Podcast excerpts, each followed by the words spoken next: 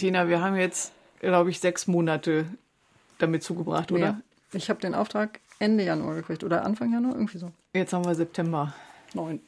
Wie eine Schwangerschaft. Ja. es, es war Yeah, es ist ein Podcast. unendlich schwierig. Es war so schwierig. Es gab Corona, es gab geschlossene Studios, es gab Gesprächspartnerinnen, die erst zu Hause ein Gespräch wollten und dann doch nicht mehr zu Hause ein Gespräch wollten. Es war so schwierig. Ich glaube, wir sind echt so fertig mit Hannah Arendt. Ich weiß nicht, ob ich noch jemals eine Zeile von Hannah Arendt lese.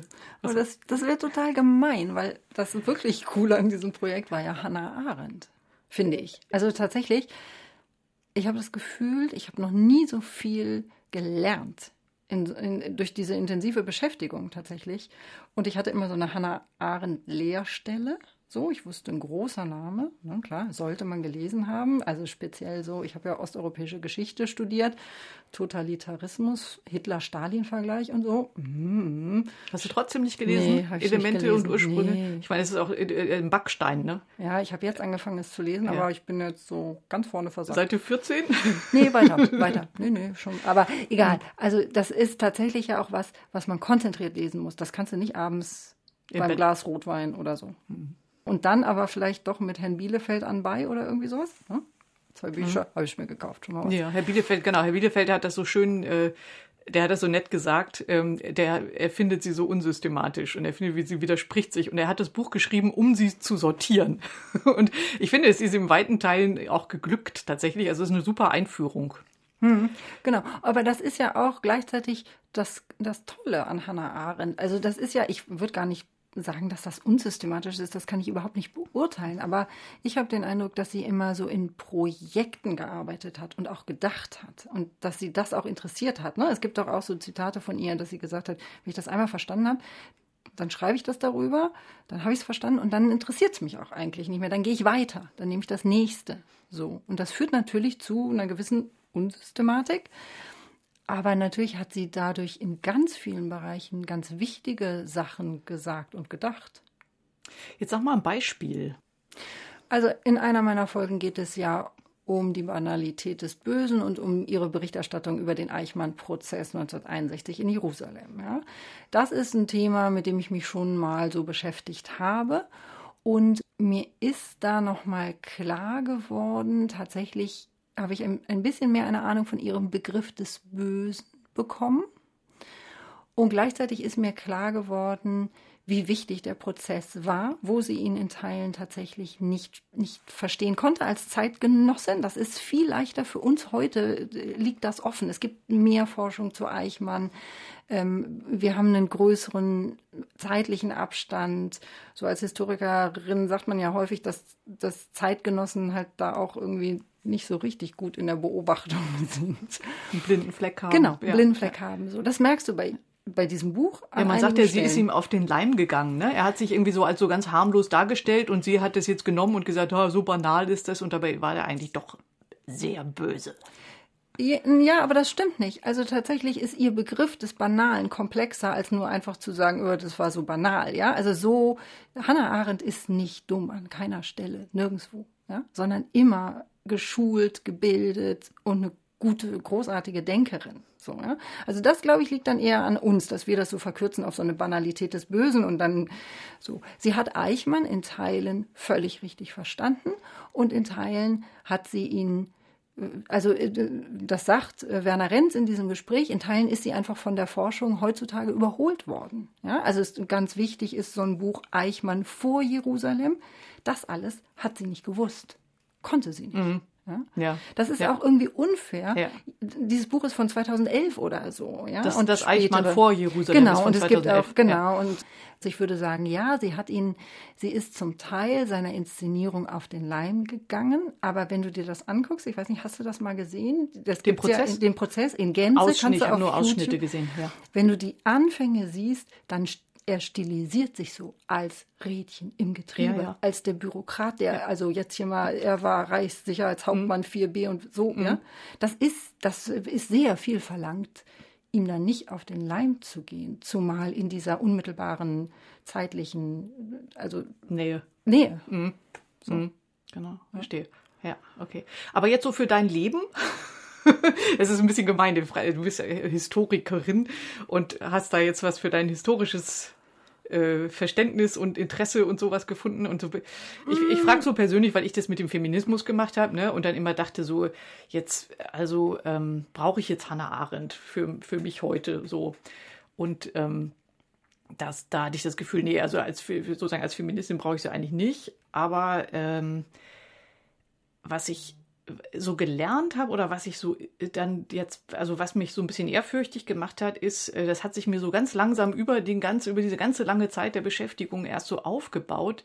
Das haben wir äh, in dem Gespräch mit Gesine Schwan hatten wir das am Ende, dieses, dass sie sozusagen ihr Weltvertrauen behalten hat und dass sie behalten hat, auf einer Ebene sind wir alle Menschen und ich glaube an das Menschliche in allem, das sagt sie auch noch irgendwo, ne? Ohne das kann man überhaupt nicht, eigentlich gar nicht leben, wenn man nicht an das Menschliche in allem glaubt. Und diese Haltung, das ist was, was sich mir total eingeprägt hat und was das so richtig für mich ein Vorbild ist. Hm. Nicht aus dem Blick zu verlieren, dass die anderen auch alle Menschen sind, jetzt ganz doof gesagt, heute verbindet man das vielleicht mit, mit so gewaltfreier Kommunikation mhm. oder so, ne? dass man auf unserer Ebene der Bedürfnisse sind wir dann alle gleich und so. Und da ist sie quasi für mich eine Vordenkerin der gewaltfreien Kommunikation. Und das finde ich ganz toll, vor allen Dingen im Anbetracht ihrer Geschichte. Also sie hätte allen Grund, äh, totaler Misanthrop zu werden. Und äh, wenn man sich die anderen TheoretikerInnen, äh, Theoretiker, muss man schon sagen, anguckt zu der Zeit, auch die jüdischen, jetzt die äh, Frankfurter Schule, Adorno und so, die waren alle totale Pessimisten geworden, na natürlich. Und äh, Hannah Arendt, sagt irgendwie, die vielen verschiedenen müssen zusammenwirken und dann können sie Macht ausüben. Also die, die hat sich da ein so, ein, eine Lebensfreude bewahrt und eine Freude an diesen Zusammenarbeiten von Menschen, wo du denkst, in der Zeit, äh, vertrieben aus ihrem Land und äh, also verraten und verkauft sozusagen, äh, und trotzdem hat sie das so hochgehalten. Das ist das, was mich am allermeisten beeindruckt, ehrlich gesagt. Ja, das kann ich verstehen. Ich, ich würde Haltung ähm, noch mal, auch nochmal anders definieren. Also ich bin völlig bei dir. Sie hat so ein, so ein, so was, so ein Urvertrauen ja offensichtlich in die Fähigkeiten auch des Guten von Menschen. Ne? Das ist nach all ihren Erfahrungen. Das finde ich auch äh, ist ohne Zweifel wirklich, wirklich beeindruckend. Was äh, mir an der Haltung auch nochmal, was mich da beeindruckt, mich persönlich, ist, sie hat eine Haltung. Sie hat eine Haltung und sie hält damit auch echt nicht hinterm Berg. Ja? Sondern sie, das hatten wir auch bei Gesine Schwan, ähm, das, das haben wir auch in der Folge Eichmann in Jerusalem sie, sie geht keiner Kontroverse aus dem Weg. Ja? Und sie ist interessiert an unterschiedlichen Meinungen und Haltungen und sie will darüber im Gespräch bleiben. Und das ist, das glaube ich, ist total wichtig, grundsätzlich. Das ist wichtig für uns heute gerade besonders.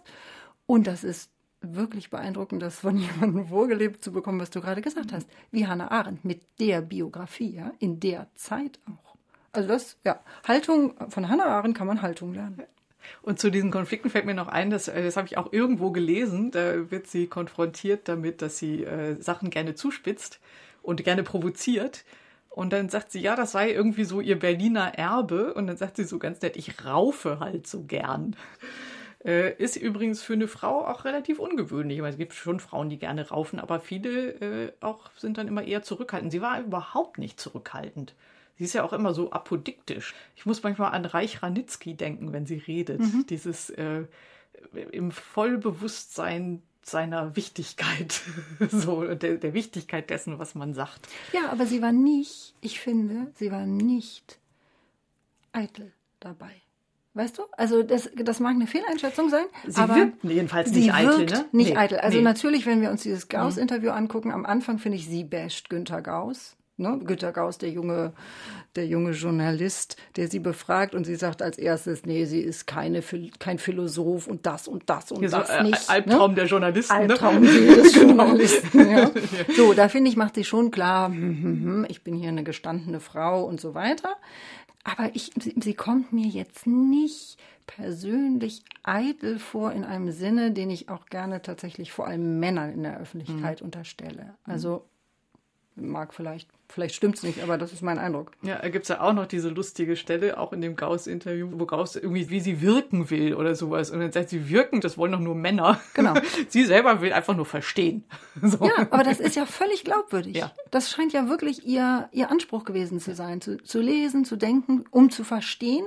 Und die Wirkung, ja, also das beim Eichmann-Buch, sie hat die Wirkung, da hat sie sich, glaube ich, keine Gedanken vorher drüber gemacht. Mhm. Das ist ja da bei dem ziemlich auf die Füße gefallen. Ich wollte noch was anderes sagen nämlich sie ist tatsächlich auch, das ist mir auch klar geworden, eine Art Karrierefrau, aber in einem ganz positiven Sinne, finde ich. Also ich habe ja auch ein Gespräch gemacht über ihre über Restitution und da war sie Geschäftsführerin der Jewish Cultural Reconstruction. Ich hatte davon noch nie gehört davor.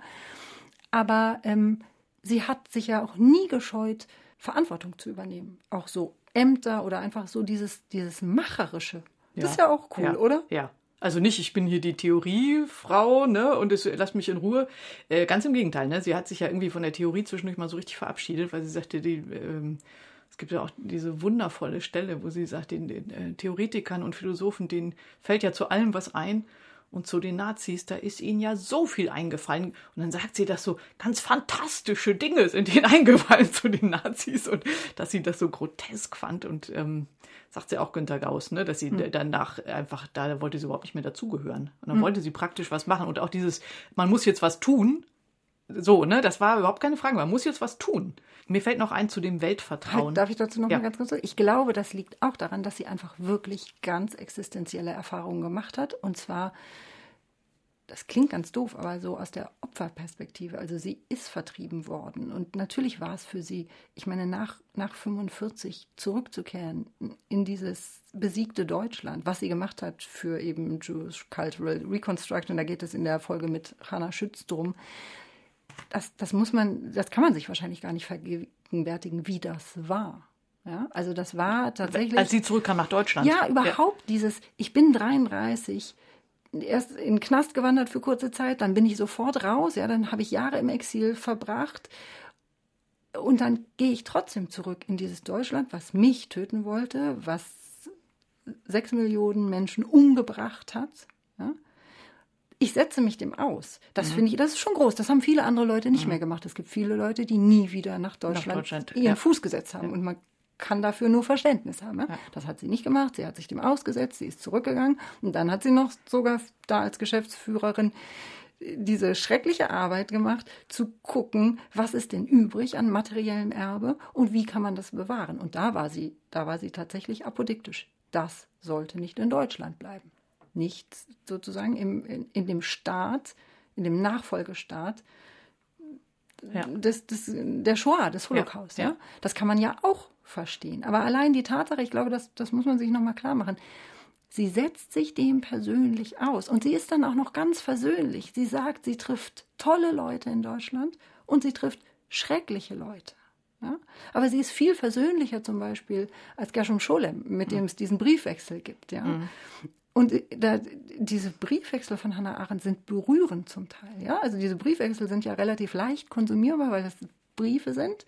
Und da, da kommt nochmal, finde ich, so, kann man sich besser hineinversetzen und die sind auch wirklich emotional. Du wolltest was anderes Ja, sagen. genau. Jetzt, bin ich, jetzt hast du mich rausgebracht. Äh, ah, ich wollte zwei Sachen sagen. Zu dem Zurück nach Deutschland kommen. Ähm, habe ich irgendwo gehört, gelesen, ich, ich, ich glaube, in dem, in, es gibt ein Interview mit, äh, mit Fest, ne, mit ja, Fest. das ist total toll. Oh, und ist das da mit der Stelle, wo, wo er sagt, wie sie die Deutschen wahrgenommen hat? Und dann kommt sie mit zwei Sachen und sagt, was besonders ist an den Deutschen, ist, dass man manchmal das Gefühl hat, man redet gegen eine Wand, dass sie nicht in der Lage seien, die Perspektive des anderen einzunehmen. Und dass man deshalb das Gefühl hat, man, also man redet gegen eine Wand. Das muss so eine, nach dem Krieg dann so eine Erfahrung gewesen sein, wo die Deutschen am Verdrängen waren, wie mhm. verrückt, ne? Und äh, das hat sich, das, das hat mir so ins so, so reingeschnitten, irgendwie, die Deutschen können nicht empathisch sein, heißt das ja eigentlich. Und äh, ja. Ähm, ja, es kann sein, ich weiß gerade nicht, ob ja. das das Festinterview ist. Das ist ja. auf jeden Fall sehr interessant. Das ist genau wie das Gauss-Interview im selben mhm. Zusammenhang entstanden mhm. und ist aber ein Radiointerview mhm. und ist nach meiner Meinung das schönere Interview, auch weil Joachim Fest sehr viel informierter fragt, es ist sehr viel zielgenauer und so. Ah, und da ja, es geht sie, aber da auch richtig um, äh, Gunter Gauss ist ja immer so zur Person, genau, ne? Das genau. ist ein anderes, ja. Genau, und bei, bei Fest geht es genau um dieses, die genau. Aufarbeitung der ja. Deutschen und ja. Fest hat dazu genau. eine Meinung und ja. ja, und dann ist es ein sehr, sehr interessantes Fachgespräch tatsächlich und da kommen einige dieser wirklich spektakulären Zitate her. Ich ehrlich gesagt, ich weiß jetzt nicht, ob das mit der Wand und so, aber ja. Ja, das war das eine, was ich, das eine, was ich sagen wollte. Das zweite war, äh, wir reden immer über diese Interviews, weil die so schön zugänglich sind. Ne? Das zweite ist nämlich, äh, was mir auch wieder einfällt, ist aus dem Gauss-Interview, äh, das Weltvertrauen. Gauss fragt sie, ob sie als Kind denn nicht Antisemitismus erlebt hat und so. Und dann hat sie gesagt, ja, natürlich, alle Kinder haben Antisemitismus erlebt, ganz klar. Und, ähm, und dann sagt sie, aber bei ihr war es so, wenn in der Schule ein Lehrer irgendwas gesagt hat über Juden oder sie komisch ange, dann sollte sie sofort aufstehen, nach Hause gehen und das ihrer Mutter berichten. Und die Mutter hat dann einen Brief geschrieben. Und dann hat sie gesagt, dass sie deshalb das Gefühl hatte, sie ist total sicher. Also es, es gab eine Prozedur, in die das sozusagen eingearbeitet war. Also nicht, ich bin unsicher, alle sind gegen mich. Also Antisemitismus hat ja sowas von, also da kann dir die Welt ja verloren gehen, jetzt um mit Hannah Arendt zu reden. Und bei ihr ist die Welt nicht verloren gegangen, weil die Mutter hat es in einen Prozess eingebaut. Du kommst nach Hause, du berichtest das und ich schreibe einen Brief. Und das hat Hannah Arendt total sicher gemacht. Das finde ich auch ein ganz schönes Bild. Und das hat sie tatsächlich ja dann auch ich weiß gar nicht, ob sie resilient gemacht hat, das ist ja so ein neuer Ausdruck, aber es hat sie tatsächlich ja in einer Form widerständig auch gemacht, dass sie ganz viele Sachen, also dass sie Widerstand geleistet hat und dass sie das auch ähm, sehr bewusst, also ich glaube, es ist das Gauss-Interview, wo sie sagt, wenn ich als Jüdin angegriffen werde, muss ich mich als Jüdin verteidigen? Ist das das? Ich weiß äh, es ja, nicht genau. oder es ist das Festinterview. Genau, also auf jeden Fall so. Es, sie differenziert da sehr stark, ja, wie sie angegriffen wird. Und wenn sie als Jüdin mhm. angegriffen wird, und dann muss sie sich halt auch da, muss sie da eine gewisse Position einnehmen. Ja, mhm. Das fand ich auch. Leute, hier okay. steht jetzt seit zehn Minuten schon jemand. Ja. Wir müssen Schluss machen. Ja. Schluss Gut, machen. Alles klar.